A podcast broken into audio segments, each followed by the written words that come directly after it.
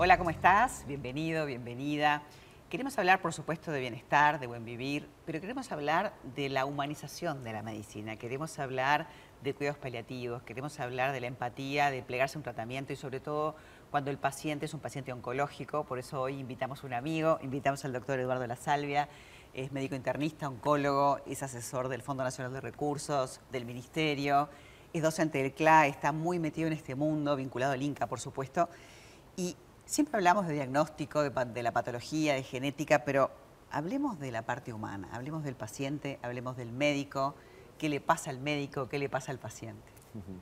Sí, sin dudas, este, es un componente de la asistencia médica que hoy en día debe ser considerado primordial, es decir, este, ningún tratamiento específico de las enfermedades suple la vinculación médico-paciente. Es decir, la vinculación médico-paciente y hoy, este, en tiempos en los que la humanización de la medicina es considerada este, absolutamente incontroversial desde el punto de vista conceptual, este, eh, la formación de médicos tiene que tener un componente vinculado a lo que, a lo que se refiere este, a, la, empatía y a la, vinculación. Y al diálogo, ¿no? al contacto visual, al, que ver la predisposición que tiene el otro para mí cuando yo estoy con la carga de ansiedad brutal de que lo que me va a pasar y cómo me va a pasar y tengo mil preguntas para hacer y a veces, este, bueno, el factor tiempo es un, es un tema o a veces eh, todos somos humanos, no siempre vamos a estar bien, pero el entender lo que lo ayuda al paciente, lo terapéutico que puede ser solamente sentirse comprendido, ¿no? Sí, sí, este, eh, el manejo de la información. El manejo de la información es, a mi criterio, es, un tema eh, absolutamente prioritario en, la consulta médica. Es decir, el paciente tiene que entender su circunstancia, entender su situación y tener una hoja de ruta, ¿sí? este, con, objetivos intermedios, este, no necesariamente vinculados a la curación. ni siquiera les diría este, vinculados al, resultado estrictamente médico de respuesta al tratamiento. Es decir, el paciente tiene que este, eh, entender su situación y saber cuáles son los objetivos que se van a ir planteando en el inmediato. Sí, y las prioridades, porque de repente hay cosas que uno está guardando para más adelante y dice, bueno, ¿por qué no te vas a dar la oportunidad de hacer un viaje, siempre que lo pueden hacer, de compartir, de estar con la gente que querés? Uno a veces posterga un montón de cosas y a veces es un baldazo de agua fría, ¿no? Una patología de este tipo como para poder reaccionar y, darse cuenta que uno es humano también, ¿no? El paliativismo tiene que ser abarcativo. Eh, hay un 60 a 70% de los pacientes subsidiarios de cuidados paliativos que son pacientes oncológicos, pero hay un 30% de pacientes que no son pacientes oncológicos. Es decir, hay, pacientes, hay patologías vinculadas a la esfera cardiovascular, a la esfera respiratoria, a la esfera metabólica, este, a, las, a las patologías psiquiátricas, a, la geriatría. hoy en día el paliativismo antes estaba muy, muy, muy vinculado a, tiempos de sobrevida breves. Hoy en día, eh, a la luz de los nuevos conocimientos que permiten sobrevidas mucho más prolongadas, los pacientes este, muchas veces eh, están bajo la órbita de los cuidados paliativos durante mucho tiempo. ¿sí? O hay gente que piensa que de repente en ese momento, bueno, uno tiene que eh, los médicos van a intentar hacer de todo y uno dice, bueno, yo no quiero que me enchufen cosas, por todos quiero pasarla bien.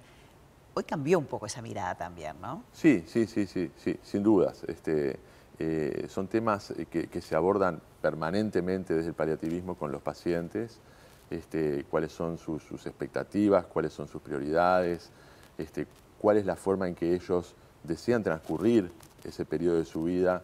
Este, eh, y, desde el paliativismo, eh, bueno, se, exige en esos casos ser muy, muy continente, muy empático y muy este, eh, dándole a la, opinión del paciente y del entorno, porque el paliativismo... Respetando también lo, que el paciente quiere y el entorno y la familia y preparándolos, porque todos en algún momento vamos a morir y tenemos que prepararnos para eso. Pero el tema es hacerlo de manera digna, se habla ¿no? de una muerte digna o, de, o de transitarlo en forma digna. O sea, no es este, solamente una terapéutica, sino que aquí importa cómo está el ser humano.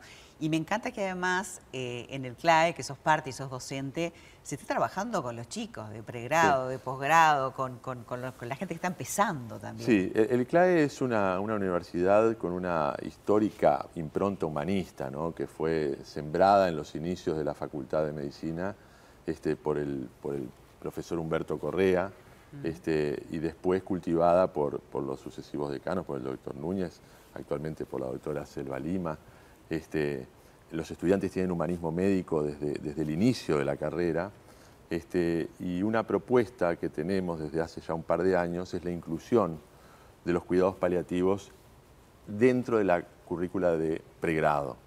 Lo cual es muy importante porque eh, los estigmas, la estigmatización de los cuidados paliativos no solamente alcanzaba históricamente a, los, a, la, población general y a los pacientes que tenían, este, hacían esa suerte de sinonimia entre cuidados paliativos y morfina, entre cuidados paliativos y tratamiento del dolor. Sí, hablan del cóctel, el no sé qué. Exacto, entre cuidados paliativos y agonía. Mm. Este, pero también algunos médicos teníamos conceptos equivocados sobre el paliativismo. Entonces, este, la inclusión de, la materia cuidados paliativos en el pregrado, este, yo creo que, de alguna manera va a enriquecer la formación de los nuevos médicos. Me encanta lo que nos contás.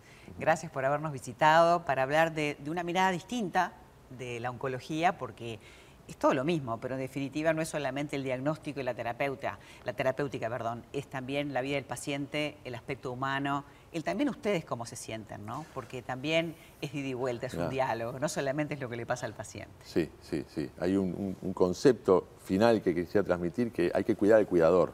Totalmente. Porque la empatía también nos expone al burnout, al desgaste por empatía. Es verdad. ¿sí? Entonces, este, el cuidado del cuidador es otro gran tema que en algún momento este, abordaremos con. Gracias, Doc, por habernos acompañado.